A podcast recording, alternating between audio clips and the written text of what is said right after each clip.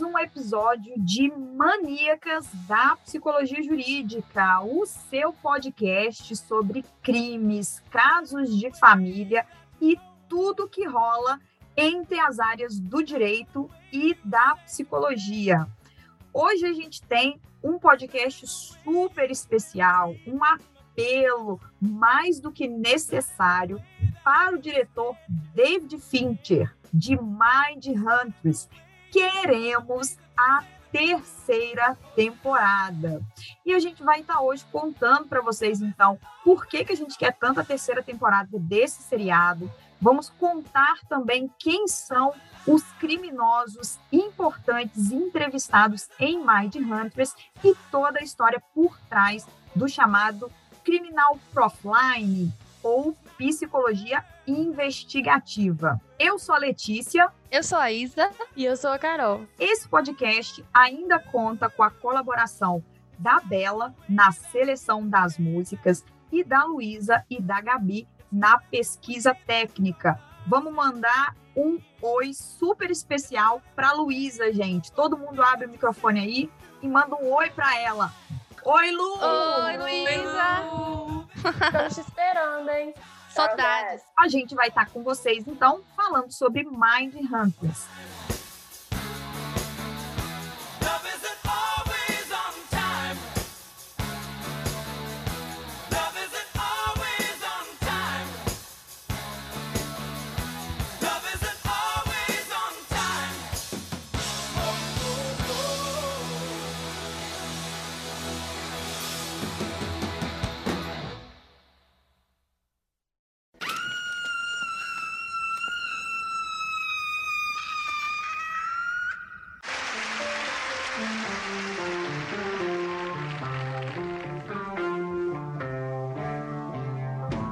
Gente, para quem é fã de Mind Hunters ou para quem ainda não conhece o seriado e quer ficar fã, vou começar contando um pouco do que, que se trata esta série. Ela está na área da psicologia investigativa e mistura aí ficção com fatos reais, contando um pouco desde a década de 70 como essa área da psicologia jurídica, conhecida como psicologia investigativa ou criminal profiling, começou a ser desenvolvida nos Estados Unidos e hoje a gente tem aqui também uma área super é, consolidada com vários profissionais no Brasil. Mind Hunters tem duas temporadas e elas se passam aí na década de 70 e contam a criação da chamada Unidade de Análise Comportamental do FBI e também como a denominação serial killer, esse nome que a gente tanto fala, que tanto aparece nas notícias, começou a ser utilizado aí para designar o modus operandi dos chamados assassinos em série. My name is Bill Tench. This is my partner, Holden Ford. We're from the Federal Bureau of Investigation's Behavioral Science Unit. We're doing research, interviewing men like you. Certainly, our goal is to be preemptive. We're the FBI, Holden. That is not our goal. Yet. Três personagens são importantes para a gente entender Mindhunters. E aí já vai ter alerta de spoiler. Vou ter que contar um pouquinho sobre o nome deles e quem são essas pessoas na vida real também. Primeiro, gente, a gente tem um agente chamado Holden Ford. Ele é um agente do FBI, ele dá início aos estudos dos criminosos em série. Ele é muito curioso em relação ao comportamento humano e ele trabalha com negociação, principalmente negociação de sequestros lá na série. Junta-se a ele o agente Bill Tent, e a psicóloga Wendy Carr. Eles então começam a ir nas penitenciárias e entrevistar os criminosos a fim de entender aí os aspectos subjetivos envolvidos nos diferentes tipos de crimes para construir um manual técnico e científico explicando aquilo que acontece para além do fato. O que, que, se passa na cabeça do criminoso, o que, que ele sente, por que, que ele utiliza certas palavras na hora que ele vai conversar ou escrever, quais os pedidos que ele faz, que sentido tem por trás desses pedidos e a sua intenção, entre outras coisas. Tanto o agente Holden quanto o agente Tente, eles são personagens fictícios inspirados aí em pessoas reais. O agente Holden, ele é inspirado no agente do FBI chamado John Douglas. O John Douglas, inclusive, ele é muito famoso em Hollywood. Vários atores, quando vão fazer personagens de investigadores do FBI, da polícia, pedem consultoria para ele. Ele é, inclusive, o agente que inspirou aí os filmes do Silêncio dos Inocentes e do Dragão Vermelho. Então, o cara ele realmente entende de investigação criminal e ele aí é chamado por Hollywood para estar tá construindo outros filmes. Por isso, gente, que essas séries elas ficam tão famosas e realmente prendem a nossa atenção. Tem toda uma construção técnica aí por trás com pessoas reais. E o agente Tent, ele é inspirado na pessoa de Robert Hessler, que também é um dos pioneiros no estudo do comportamento criminoso do FBI. Atualmente, o doutor David Canter, um psicólogo da Inglaterra, e aí eu vou ter que gastar, que inclusive eu conheci num congresso em 2015, tirei foto, peguei autógrafo e falei hi, porque meu inglês também não é muito bom, então eu falei hi, nice to meet you. Mas ele foi super simpático, ele é a nossa referência, tá todo mundo rindo aqui, cara. Ele é a nossa referência mundial no estudo de serial killer e psicopatas. Gente, eu sou tiete mesmo da galera da área de psicologia jurídica investigativa. E ele desenvolve importantes ideias, principalmente sobre o chamado ponto de ancoragem. A gente vê ponto de ancoragem em muitos seriados também, que é aquele traçado que os mapas que os agentes eles começam a traçar dentro de uma região, dentro de uma cidade, para encontrar a vítima ou um possível local onde esse criminoso pode estar escondido. Então, David Canter ele estuda ponto de ancoragem. Então, ele é um dos grandes profissionais e referências que nós temos na atualidade em criminal profiling. Qual que é o grande barato dessa série? O grande barato dessa série é que ela usa criminosos reais para construir a narrativa sobre o serial killer. Então, eles vão às penitenciárias entrevistar criminosos reais, que a gente sempre vê também em manchetes, notícias, noticiários, seriados. Nós vamos falar sobre alguns deles para vocês. Não dá para falar sobre todo mundo. Daqui a pouco a Isa vai contar um pouquinho.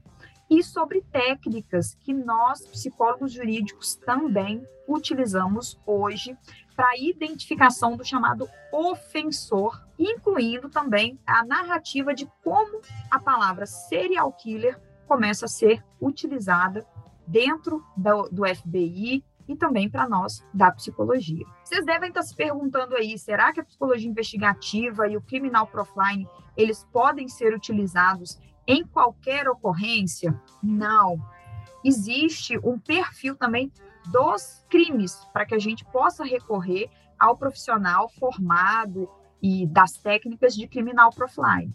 Por exemplo, é, em crimes violentos, onde há uma possível reincidência, então a gente utiliza realmente o criminal profiling. Quando não há vestígios forenses na cena do crime, os vestígios eles são inconclusivos. Quando o ofensor apresenta algum tipo de psicopatologia durante a prática do crime, no primeiro episódio de Mind Hunters, o ofensor ele tem uma psicopatologia, fica claro isso quando ele está conversando com o agente Holden e quando todas as outras pistas da investigação elas já foram exaustivamente analisadas e não revelaram nenhuma prova conclusiva também. O criminal profiling ele tem como objetivo fazer uma avaliação psicológica e social do agressor, fazer uma avaliação psicológica de objetos deixados no local do crime ou até mesmo objetos levados pelo ofensor como troféus. A gente escuta muito essa palavra também, os troféus que ele leva, e prestar consultoria para os agentes da polícia acerca de melhores estratégias de entrevista de suspeitos e também em casos de negociação de refém. O perfil criminal, ele não é aceito enquanto uma prova judicial, assim como a análise das microexpressões faciais, por exemplo. Mas no decorrer de uma investigação e até mesmo de procedimentos judiciais, essa técnica pode ajudar a contextualizar e explicar os elementos da prova. Embora o emprego de técnicas e teorias psicológicas esteja massivamente presente no método, sua utilização não é exclusivamente de psicólogos ou psiquiatras. Mas vou frisar a importância de você procurar um profissional com experiência na área de perfilamento quando você precisar aí fazer realmente toda essa análise de cena de crime, de vestígios e de aspectos psicológicos principalmente envolvendo serial killer.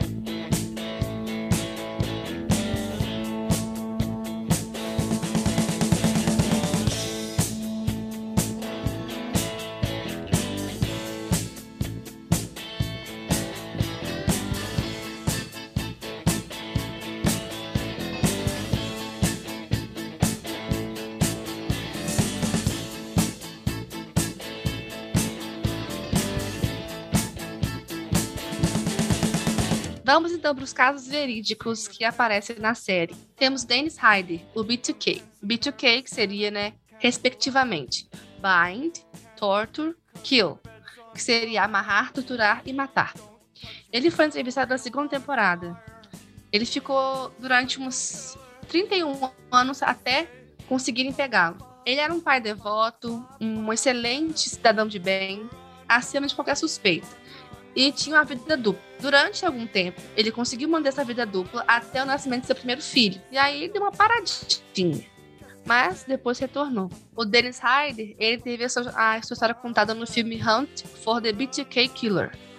E também teve várias cartas de amor endereçadas a ele, pedidos de casamento, além também de dinheiro. Ele fez um total de 10 vítimas. Mas durante todo o processo de investigação, de assassinato, que ele ficou solto, houve um, uma, uma disputa de um jogo interessante entre ele, a mídia e a polícia. Aparece também na série o David Berkowitz, o Son of Sun, seria o filho de Sam. Ele aterrorizou Nova York na década de 70.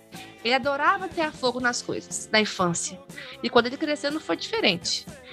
Ele dizia, né, que o cachorro do vizinho mandava ele fazer as coisas, ele assassinando as pessoas. E ele teve um, um, problema com o cachorro, inclusive, do vizinho, que ele tentou matar, mas não conseguiu. Ele tinha uma, uma devoção muito grande, assim, pela, pela voz que ele ouvia.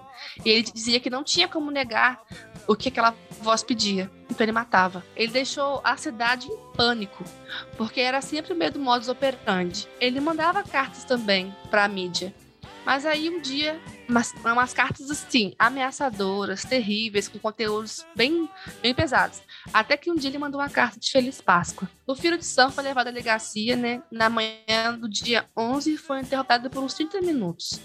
Ele acabou assumindo a autoria dos assassinatos. O David Berkowitz, ele aparece na segunda temporada e também entrevistado pelos profissionais do seriado. Temos agora Edmund Kemper. Ele cresceu em uma atmosfera tóxica de rejeição, humilhação e teve um forte sentimento de inferioridade, acompanhado de um ódio violento contra sua mãe, que era intimidadora. Ele falava que a mãe dele e a avó dele eram mulheres muito fortes. Tem alguns documentários também na internet que a gente consegue ver algumas entrevistas desses caras, assim, acho bem interessante.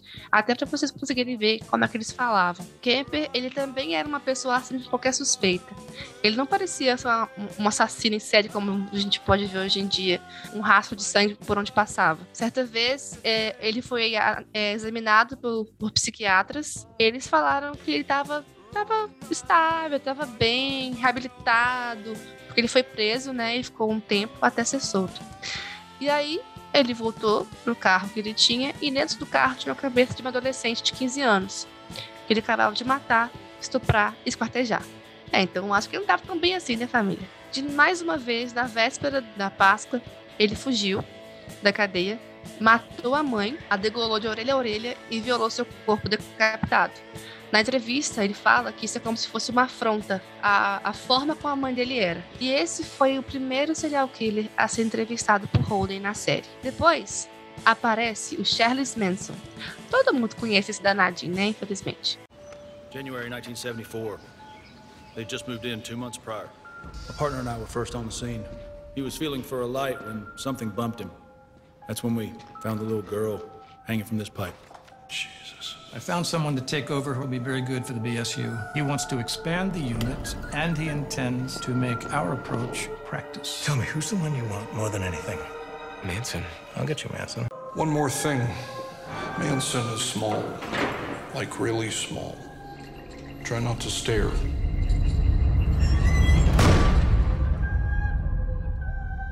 Ele com, com tem a fama de um guru charlatão, racista, mas que tinha uma, uma lábia, uma manipulação excelente. Infelizmente, a Sharon Tate cruzou o caminho da família Manson e pagou um preço muito caro. Os seguidores de Manson também escreveram na parede: revoltem-se porcos. E, como ele era bem racista, ele tentou acusar os Panteras Negras desse assassinato.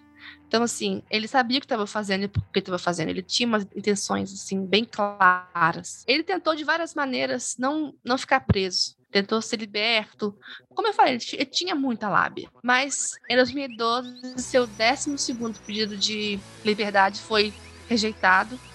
E com 83 anos, o hippie, macabro, charlatão Charles Manson morreu em 19 de novembro de 2017 em um hospital na cidade de Kencourt, na Califórnia, de causas naturais.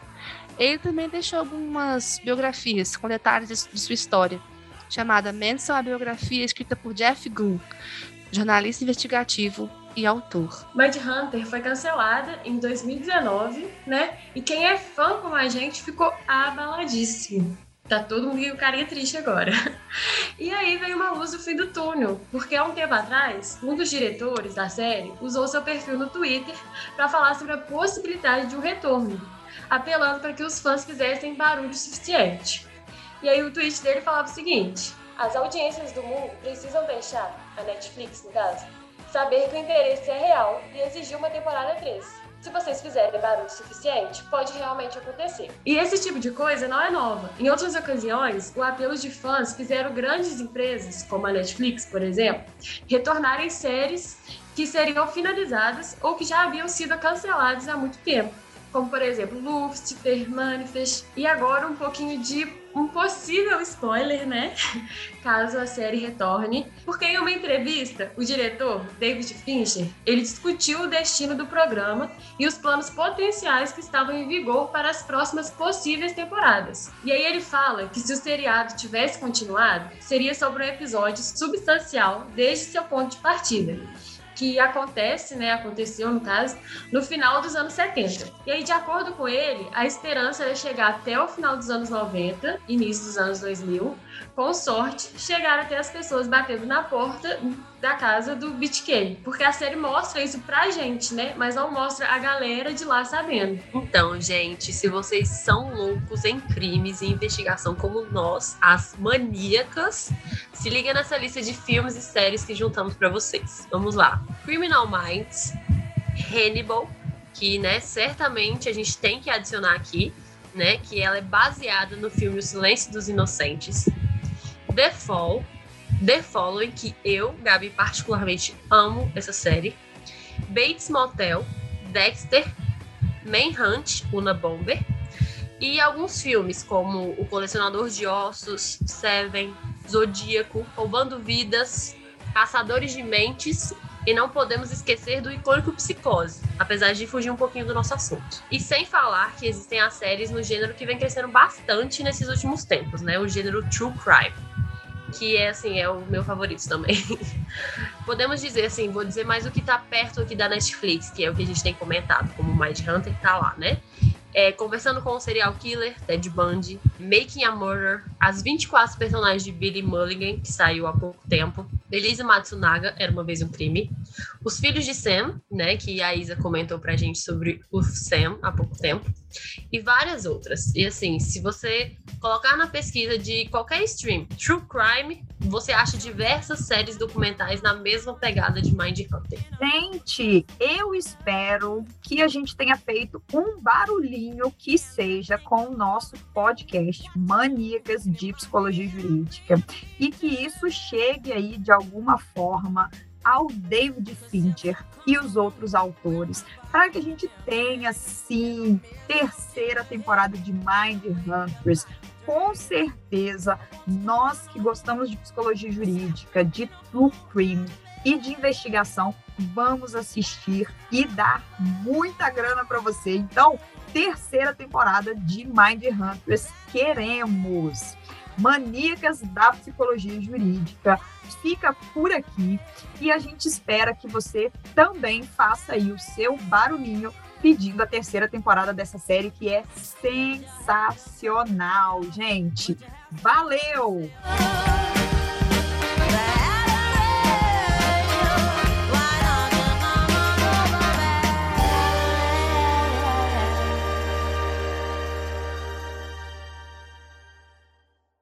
Ponto MP3, produtora de podcasts.